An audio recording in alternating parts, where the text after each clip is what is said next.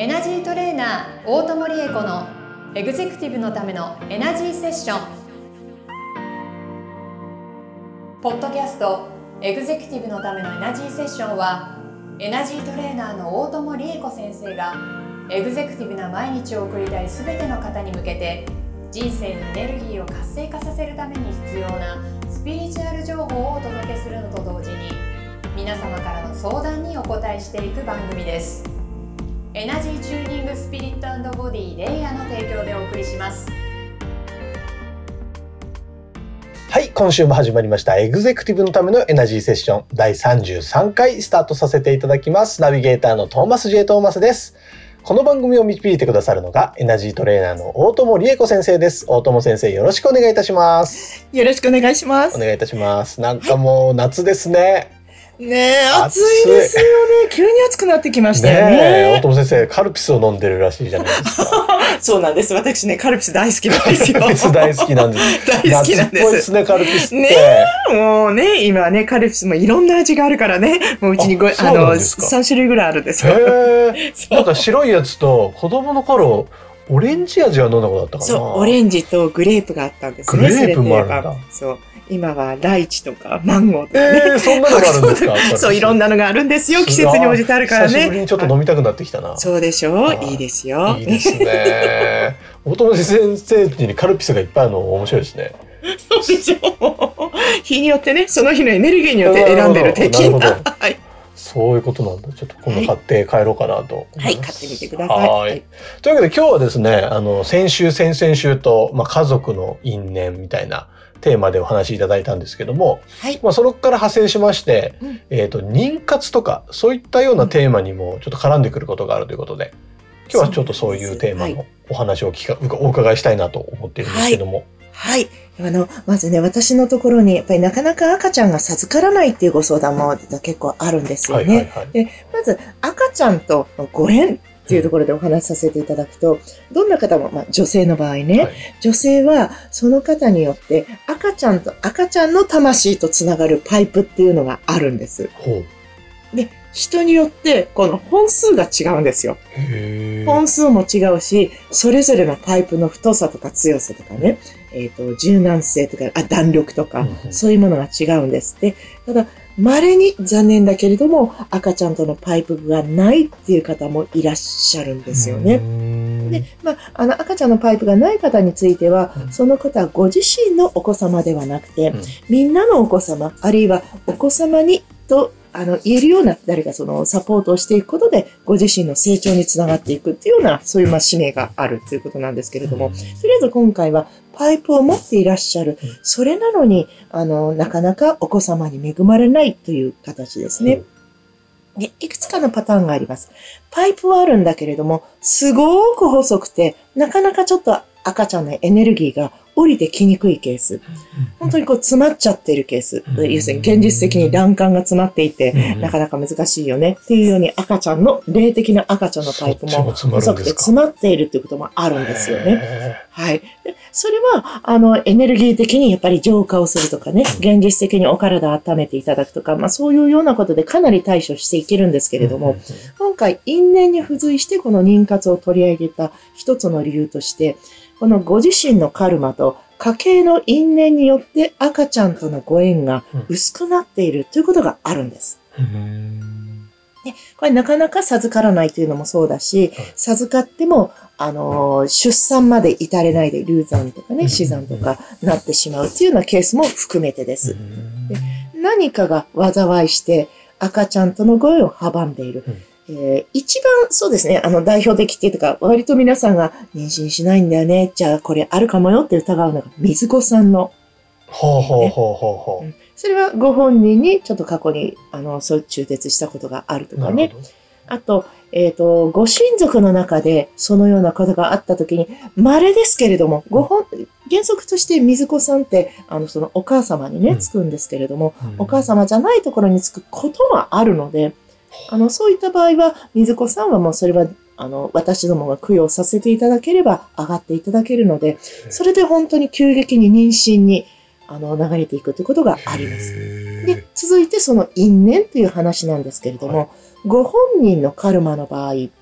過去世において何らかの理由で、やはりお子さんをご自分が殺まなければならなくて、うん。ご自身があの生きている自分のあの感情としては赤ちゃんを抱きたいと思ってるんだけれども、うん潜在的に昔そういう罪深いことをしたので、私には赤ちゃんをもう抱く資格がないんだというふうに自分をすごく責めていらっしゃるというようなケースですね。これはカルマを浄化すると赤ちゃんとご縁が急激に開いてくるということがあります。で、急激に開くことによって、実際にあの基礎体温が上がって、卵巣やあの子宮の状態が良くなっていくっていうところですね。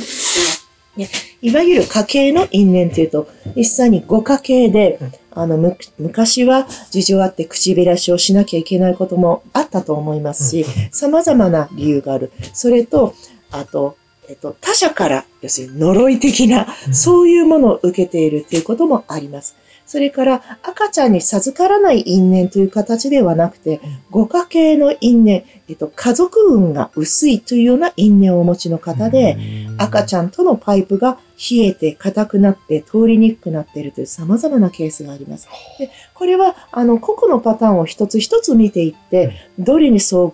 当するかというのを判断する必要はあるんですけれども、総じて言えることは、まずご本人が本当に心から赤ちゃんをこの腕に抱きたいっていう感情で自分を満たしていただくこと。うん、なるほど。それから、この後がちょっと難しいかもしれないんですけれども、えっと、じゃあ何のために赤ちゃんとのご縁ができるかっていう話になってくるんですけれども、もちろんいろんな意味合いがありますが、その中の一つに、えっ、と、トーマスさん、うんそして私、うんそして、まあ、え自分の子供、未来の赤ちゃんと、ご縁をつないだことによって、一緒に何か、あの、手を取り去って克服していく共通の課題というものがあったりするんですよ。うんもしくは、一緒に何か形を作っていくうん、ミッションを、あの現実的なものにしていくっていうようなことね。で、そういうようなものを深く心に掲げていただくことが、ご自分の魂の活力を、まあ、私は筋力と呼んでいますけれども、筋力を上げることにより、現実的なお体の代謝を上げていくことになります。うんそして、赤ちゃんと一緒に何かを達成していくということは、社会貢献を描くということになりますから、社会貢献を描いていくその波動が、ご自分という魂の供養になり、ご家系の因縁として家族運に薄い、それから未来の命とご縁ができにくいというところを浄化していく、因縁を下脱していくというところにつながっていきます。うんうんここまで複雑なお話でしたけれども、大丈夫いや、複雑ですね。うん、複雑ですね。赤ちゃんのパイプからもう初耳だったので。そうなんです。赤ちゃんのパイプがあるんですよ。本当にね、5本も6本も10本も持っている方もいらっしゃれば、いらっしゃるんですよ、本当にね。あの、多産の方っていうのは割とそうです。あ、そうなんですか。でも、あの、1本しかないっていう方もいらっしゃるけれども、うん。でも、あの、に人数でもないからね、あ、愛情の問題だからね。と私は思うんです。もちろんそれはたくさんのお子さんに、あの、囲まれたいっていうのはあると思うけれども、それよりも赤ちゃんという自分の子孫に何を継承していくか、うん。自分のた大切な大切な自分の子供である魂と何をこの世で育んでいくか、そちらの方が大事なように私は思います。なるほどね。で、因縁問題の中に出てきたその妊活問題ですけれども、い、ろいろその不妊治療をすごく頑張っていて、うん頑張っているんだけれども、なかなか成果が出ない。うんうんで悲しい思いをずっとずっとあの重ねていらっしゃる方もいらっ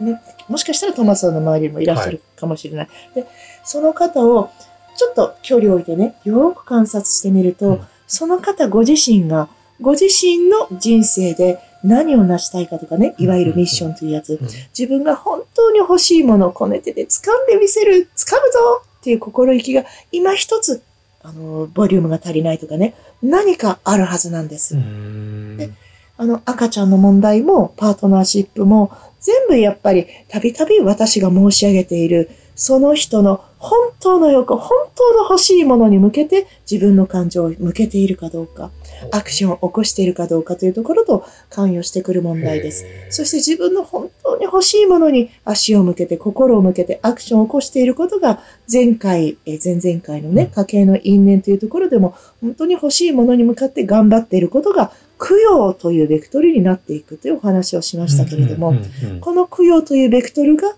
赤ちゃんとのパイプを柔らかく、太く、弾力のあるものに、赤ちゃんがスルーッと降りてきやすいようなものに、またあのエネルギーを変えていくっていう形になっていきます。へちょっとこう、ひ一つの回大体15分ぐらいね、お時間いただいていますけれども、はい。はいその15分の中で、なるほど、分かったっていうふうにこうなっていただくようにご説明するのがなかなか難しいんですけれども、うんうん。いずれにしても申し上げたいことは、どんな問題であっても、その人が本当に自分の欲をきちんと出しているかどうか、うんそしてその本当の欲の中で、愛する未来の我が子にうん、自分のこの魂の思いを継承していきたい、伝えていきたいっていう、そういう思いを持っていただけるかどうか。うんうんうんこの自分のこの愛を自分の未来の我が子と共有して、もっともっと大きくしていきたい。この方、この考えがね、霊的な社会貢献に発展していきます。霊的な社会貢献？そうです。で、霊的な社会貢献に発展していくということが、要するにその因縁の浄化というところに大きく、あの、起因していくことになっていくんですね。へはい。ここまで大丈夫？はい。はい。なんとかついていってます。なんとかついていってますか？あの、なんだかちょっとよくわかんないなところがあったら、どうぞ、ちょっとちょっとこれよくわかんないからもう一回説明してよっておっしゃってください、ありがとうございます。はい。妊活についても、うん大友先生のリバースプログラムで解決できる可能性もあると。ことも、はい、十分にあります。はい。面白いですねあの。、ご自身の感情、あるいは潜在意識の奥深いことで、自分のすごくこう罪の意識を持っているとか、頭では、あの、自分で感じる心では赤ちゃんを抱っこしたいと思ってるけれども、何か、えっ、と、根性ですごく辛い経験をして、あるいは前世ですごく辛い経験をして、赤ちゃんを抱っこするのが怖くなっちゃっているっていうケースもあります。うんうんうん潜在意識の中にあるその心の歪みと、実際の脳や、まあ、私たちが自分の今のテンションはこうだって感じる心の、表面的な心の部分ね、そこがきちんとリンクしていないことって多々あるので、うん。そこを見ていくのはとても大切なことだと思いますね。うんなるほどね。あの、赤ちゃんが欲しいんだよねって思ってらっしゃる方に、どうして赤ちゃんを抱っこしたいの、うんどうしてお子子供が欲しいのって伺った時に、もちろん答えが千差万別なんですけれども、えだってやっぱり子供産んで初めて人でしょ、うみたいなね、そういう考え方で、あの、妊活がうまくいかない方は、本当の自分の思い、本当に赤ちゃんと赤ちゃんのあの、魂とつながりたい自分の、あの、素敵な欲はどこにあるのかなっていうのを探していただけるといいですね。なるほどね。それが見えてない方も中にはいらっしゃるってことですね。いらっしゃいます。はい。はあ。いや、深いなぁうん、そう、お子様問題もね、深いんですよね。なんでって言ったらやっぱり魂ですからね。なるほどね。うん。これ、パイプ、例えばパイプがない方だったら、はい。あの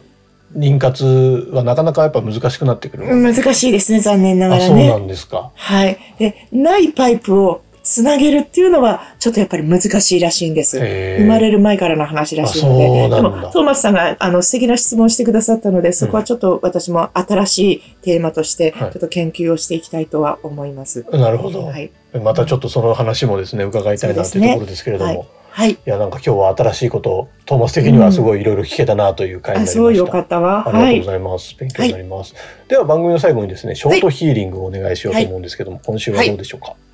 はい。いや、今日、今回のテーマが妊活です。はいで、そうですね。えっ、と、一番は本当に今これをね、きあの聞いてくださってる方々の中でも、そうそう、私これからちょっと妊活頑張りたいのよねとかね、今妊活頑張ってる中って方もいらっしゃると思うし、はいじ男性の場合は妊活っていうのが直接的には関与できないわけなので、うんうんうん赤ちゃんというご縁と、えっ、と、それから、どんな方にも当てはまる、ご自分のミッションという大切な大切な赤ちゃんね、例えて言えば、それと一日も早く太いパイプをつないでいただくこと、ここに向けての、あの、パワーチャージをさせていただこうと思いますお。お願いします。多分ね、パワフルな形で感じていただけるんじゃないかなと思います。ですので、毎回大体皆さんにやっていただくことはうん、自分の欲しいもの、うんあるいはこうなっていたいなっていう未来をイメージしていただくことなんですけれども、妊活中の方は、こういうふうに自分が赤ちゃんを胸に抱っこしていて、こんな幸せの中に時間を過ごしているっていうところをイメージしてください。妊活中でない方は、こういう喜び、こういう、えっ、と、ミッション達成という自分のベビーね、愛しいベビーと共に人生を歩んでいるぞっていうイメージを持ってください。はい。はい。そしてそれが一日も早く現実のものになるようなパワーチャージをさせていただきます。うんはい。今日は、えーせっかく私はね、あの、トーマスさんとね、リスナーの方々ね、ちょっと数週間前に、あの、神社仏閣ツアーをして、神仏のエネルギーとつながるというワークをしましたので、うんうん今日はそういう意味で、ご自分の大切な魂とつながる神仏のエネルギーチャージをさせていただこうと思います。はい。はい。では、しっかりイメージしていただいて、はいずっと心の中でずっと空を見上げていただいて、ずっと空のずっとずっと彼方、遠い遠い宇宙のずっと遠くに、あなた自身の魂があるんだよというふうに思ってみましょう。うんはい。そう、自分の意識をずっと宇宙の方に引き上げていただいて、今あなたは宇宙の中心からあなたの人生を見ている状態です。あなたのあなたの人生のこの先にたくさんの素晴らしい出来事が待っている。そうあんなこともこんなことも。妊活中の方は可愛い赤ちゃんをその胸に抱いていて幸せで満ち溢れているそのイメージを持ってくださいね。はい。そこに導いていくあなたのパワーをチャージしてまいりましょうね。もう少しね。はい。じゃあ、ゆっくり目を開けて戻ってください。うん。そう。あの、リスナーの方ね、私が最後に、ふ んなんて、鼻息荒いのやりましたけど、今私が何やったかというと、あの、トーマスさんとね、車でレマに行った時に、くじを切ってチャージをしていったんですけども、ね今。日はちょっとくじも切切って、あの、エネルギーをチャージさせていただきました。すごはいい。なんかちょっと僕骨格が動きました。今のあ、本ショー当トヒーリングでうんうん。びっくりしました。よかったよかった。ね、体を、実際の体を整えるということも、ご自身のエネルギーを整えて、自分のミッションに、あの、まっしぐらに、あの、進んでいただくために必要なことなので、動いた方いらっしゃるんじゃないかと思います。でもよかった。受け止めていただけたんですね。今週もありがとうございます。はい。はい、はい。こんなショートヒーリングが聞けるこの番組、ぜひ皆様毎週ですね、聞いていただくのと、なんなら何回も何回も聞き直して、ショートヒーリングだけたっぷり、えー浴びていただくのもありかなと思っております。はい。番組の概要欄にですね、大友先生につながる LINE 公式アカウントの、えー登録用の URL が用意されておりますので、そこからまずは今のうちに友達になっておいていただいてですね、はい。何かあったらすぐ大友先生に相談できるような体制を整えていただければと思います。えー配信の、今日の配信の感想もお伺いできたら嬉しいなと思っていますので、そんなのもどんどん送ってください。はい。楽しみにお待ちしております。はい。というわけで、エグゼクティブのためのエナジーセッション第33回以上で終了とさせていただきます。大友先生ありがとうございました。ありがとうございました。皆さんまた来週。今週のポッドキャストはいかがでしたか？概要欄にあるレイや LINE 公式アカウントから大友先生への相談をお待ちしております。些細な相談でもお気軽にご連絡くださいませ。それではまたお耳にかかりましょう。ごきげんよう。さようなら。この番組は提供エナジーチューニングスピリットボディレイヤー。プロデュースライフブルームドットファン。ナレーション土屋恵子がお送りいたしました。